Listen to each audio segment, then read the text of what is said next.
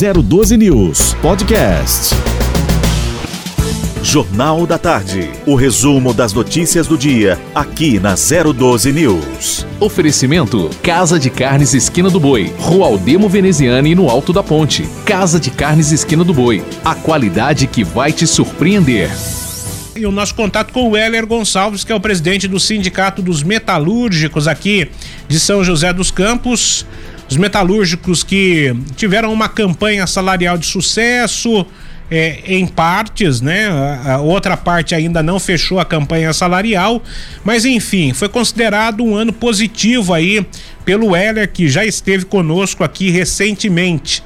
Mas eu tô com o Heller Gonçalves para falar a respeito dos 10 anos da retirada dos moradores do Pinheirinho.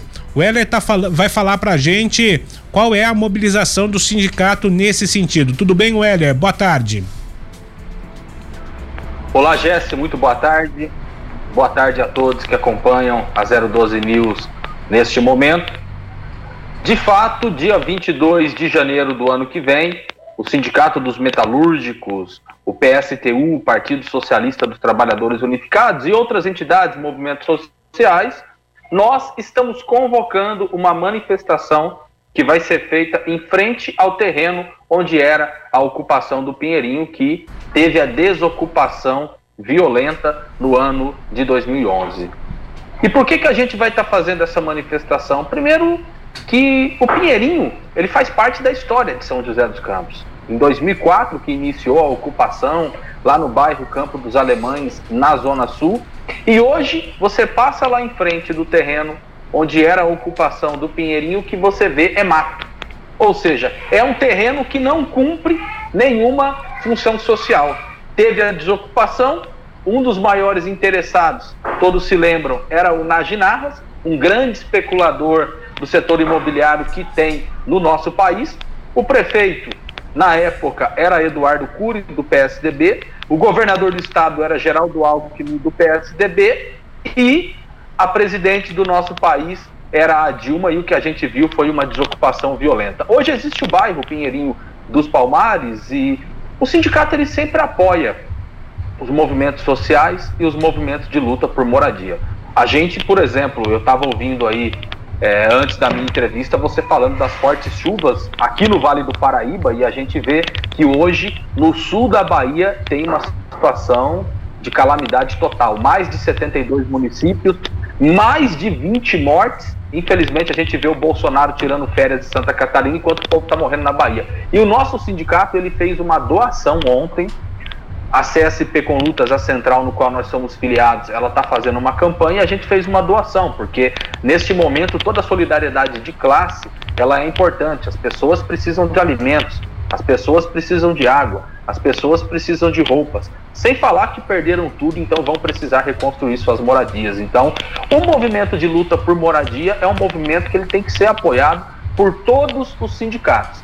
E a manifestação vai ser no dia 22 de janeiro, a gente já iniciou o processo junto às organizações de estar tá conversando para a gente estar tá vendo como vai ser feita a manifestação. A gente quer fazer uma semana, a gente quer fazer mural de fotos, a gente quer apresentar. O sindicato, naquela época, ele elaborou um documentário sobre a história do Pinheirinho e no dia 22 quando se completa os 10 anos da desocupação, fazer uma manifestação pacífica e toda a simbologia que tem fazer em frente ao Pinheirinho, ao antigo terreno onde era a ocupação do Pinheirinho e o nosso sindicato sempre apoiou e segue apoiando todo o movimento de luta por moradia e além dos sindicatos é importante a gente convocar toda a população para a gente estar tá fazendo essa manifestação que na nossa opinião tem uma simbologia importante. Hoje, uma parte dos metalúrgicos recebe o salário, está estruturado, uma parte da classe trabalhadora consegue pagar o seu aluguel, a prestação da sua casa.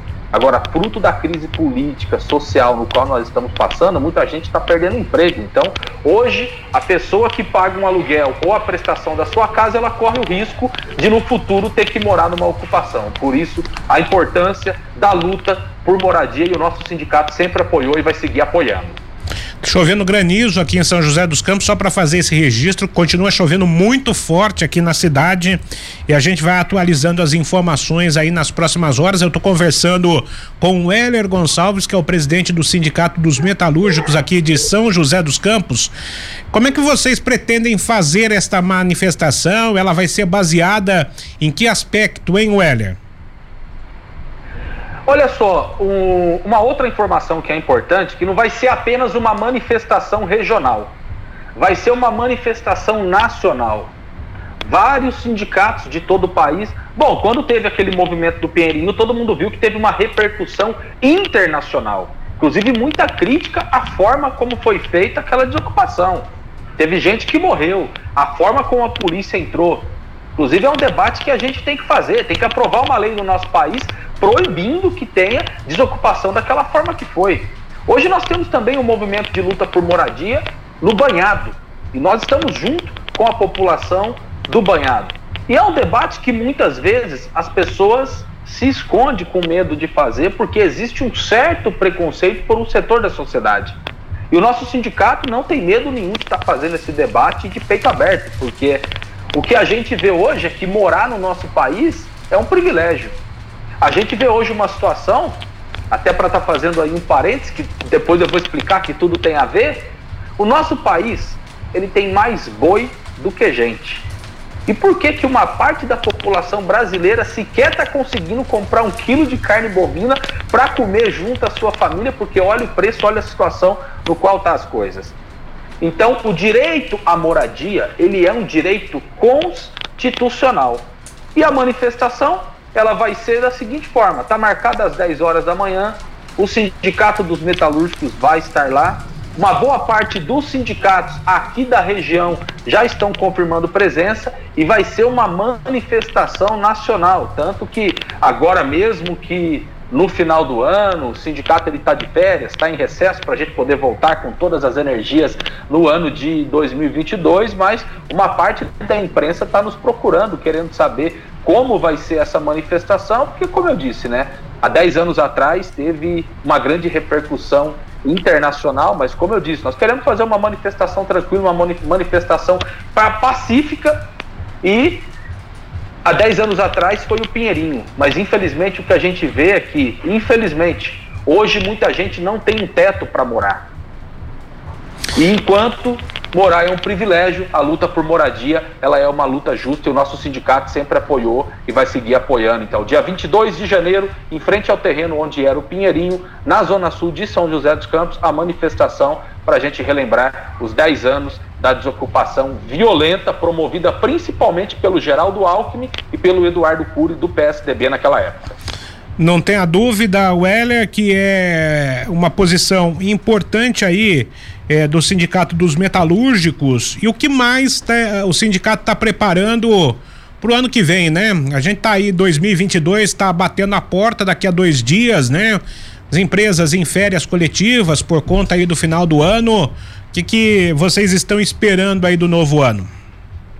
É, de fato, uma boa parte da nossa categoria está de férias coletivas ou recesso de final de ano e semana que vem já é ano novo, então a gente volta, estamos dando aí um, um, descanso de alguns dias, esse recesso da semana entre o Natal e o Ano Novo, para a gente recuperar as energias para ano que vem. E a gente já volta no mês de janeiro, principalmente organizando esta manifestação, para a gente estar tá fazendo esse ato dos 10 anos da desocupação do Pinheirinho. O ano de 2022, um ano de eleição, a gente já vê a polarização, toda a discussão em torno disso. Nosso sindicato ele tem a posição de que a gente tem que, em primeiro lugar, discutir um programa para a classe trabalhadora e com certeza o ano de 2022 vai continuar essa crise política, vai continuar essa crise econômica. Existe uma certa recuperação agora em 2021 se a gente comparar com o ano anterior, mas é um ano que foi atípico por conta da situação da pandemia. Então 2022 com certeza o trabalhador ele vai ter que fazer muita luta para minimamente ter algum tipo de conquista e o sindicato vai estar sempre ao lado dos trabalhadores, organizando a luta e a resistência contra os patrões e contra os governos. O Weller, é, o que, que fica de positivo de 2022 para vocês aí? É, do Sindicato dos Metalúrgicos, para os trabalhadores? Olha, esse ano foi um ano em que a gente atravessou novamente uma situação muito complicada da pandemia. E a gente tem muito orgulho de tudo que a gente fez ao longo de 2021 e ao longo desse período pandêmico que passa o nosso país desde 2020 até agora 2021 e nós colocamos como hierarquia na nossa luta, em primeiro lugar, lutar em defesa da vida dos trabalhadores. É óbvio que nós fizemos muita luta nas campanhas de PLR, nas campanhas salariais, e outro tema foi a luta em defesa dos empregos.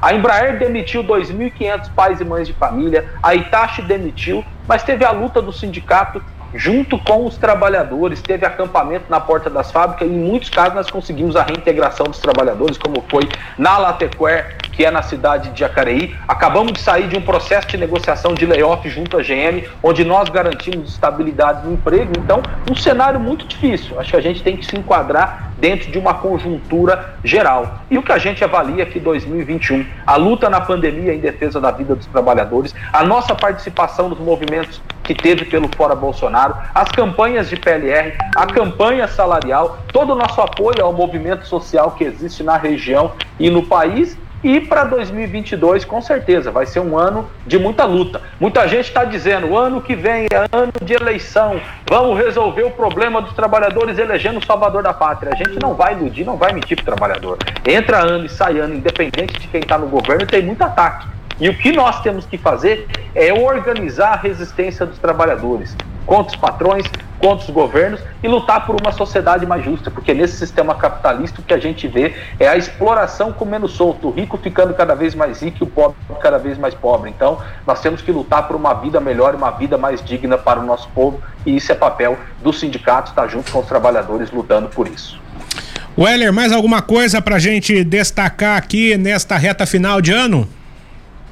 Olha, queria agradecer o espaço da 012 News, o sindicato está sempre na programação da rádio, apresentando as lutas dos trabalhadores. Hoje aqui falando do ato que nós vamos fazer no dia 22 de janeiro, que completa 10 anos da desocupação do Pinheirinho. Acabamos de sair de uma campanha salarial vitoriosa, onde utilizamos aí o espaço virtual ou aí no estúdio para estar tá falando das lutas da nossa categoria. Então, muito obrigado. O espaço da rádio ele é muito importante para a gente estar tá falando para toda a população e queria desejar um feliz ano novo, em especial para os trabalhadores metalúrgicos da nossa base territorial, São José dos Campos e região, mas um feliz ano novo para toda a classe trabalhadora brasileira. E mais uma vez, muito obrigado pelo espaço. Em 2022, com certeza, o sindicato vai estar sempre à disposição da 012 News para estar colocando aqui o nosso posicionamento e também divulgando as lutas dos trabalhadores da nossa categoria. Professor, quais são as dicas de hoje? O senhor tem falado a respeito de investimentos, renda fixa, renda variável. Qual é o tema de hoje? É, nós vamos continuar né, na renda variável, aí depois no final a gente passa para é, as variáveis, né? Então, dentro dessa renda fixa, hoje nós vamos falar sobre, é, elas são bem parecidas, né? Que é a famosa LCI, né? que é a letra de crédito imobiliário, e a LCA, que é letra de crédito é, já ligada para a área de agronegócio. Entende?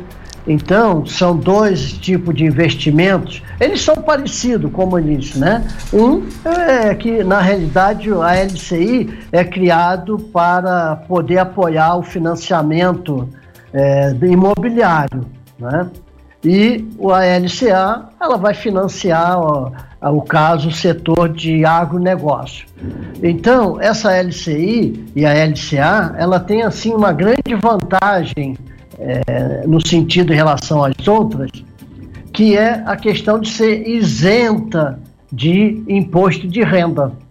Então, ela sendo isenta, né, por enquanto, o governo até já quer, está querendo taxar, né, mas por enquanto ela ainda é é, isenta de imposto de renda. Então, por isso, o rendimento dela chega a ser assim, né? É um pouco melhor, ser melhor do que a poupança e até do, do tesouro direto, tá certo? Ela pode ser essas duas, é, essas duas, esses dois tipos de, de investimentos, né? Eles podem ser pré-fixados Então, nunca esquecendo que pré-fixado sempre vai render menos, mas em compensação você sabe direitinho quanto que você vai ganhar, né?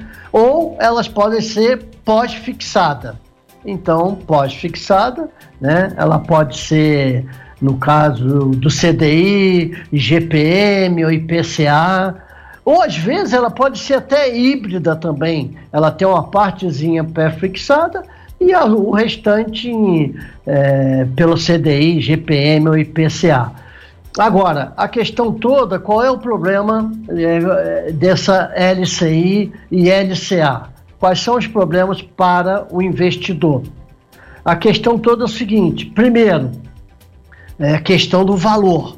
Então, para você fazer realmente uma, um investimento nesse tipo, né, dessas letras de crédito imobiliário ou é, LCA, tem que ser no mínimo 30 mil reais. Então, você precisa ter disponível 30 mil reais. E a outra questão toda nesse investimento, que essas letras né, de créditos, elas você não pode tirar o dinheiro antes do vencimento. Então você tem que fazer aí no mínimo 90 dias. Aí você faz o investimento em 90 dias, esse dinheiro você não tem acesso a ele de jeito nenhum. Então, só daqui a 90 dias que você vai poder tirar esse dinheiro. Então, essa talvez seja né, a desvantagem que tem. O dinheiro fica assim não é ficar preso, né? Porque o dinheiro é teu, o dinheiro está lá, tá certo? Tem a garantia, normal que tenha poupança, aquele fundo garantidor, é, pelo menos 200, até 250 mil, tá certo? Então ele é garantido. Agora você não pode tirar. Então é uma opção realmente muito boa. Já, já usei isso aí, já fiz. Realmente foi, foi muito legal, tá? Agora, você tem também, igual a elas, o que a gente chama de CRI e CRA. Só que aí, em vez de ser letra de crédito, é, é certificado recebíveis. Agora, também é para imobiliário ou agronegócio. Agora, esse certificado, o problema dele todo, que ninguém usa muito, porque ele não tem aquela garantia tem um risco muito grande. Esses é para você vai aplicar em empresas privadas. Então pode ser que ela não pague e aí você não tem garantia nenhuma, tá? E para finalizar, nós temos aí a outra a outra renda fixa chamada debentures. Então, o que, que é debentures? É o seguinte, você vai emprestar dinheiro para as empresas. Então, as empresas precisam de dinheiro para poder fazer investimento, né, para poder pagar suas dívidas. Então, ela precisa de dinheiro. Se ela for pegar, a empresa for pegar dinheiro emprestado no banco, os juros é muito alto.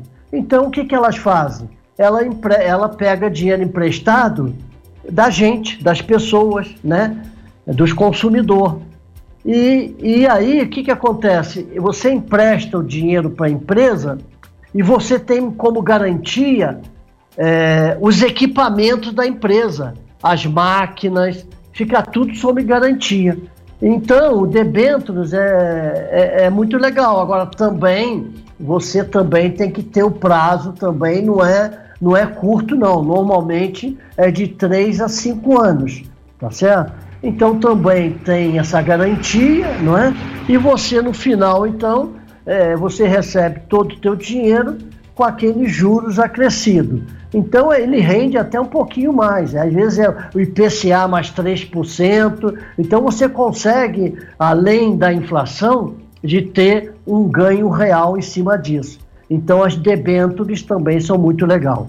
Então são é, é, esses que a gente ia falar hoje.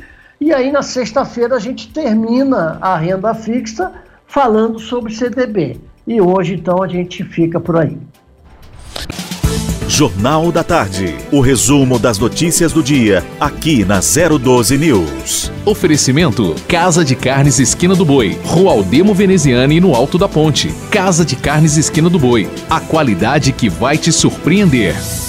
012 News Podcast.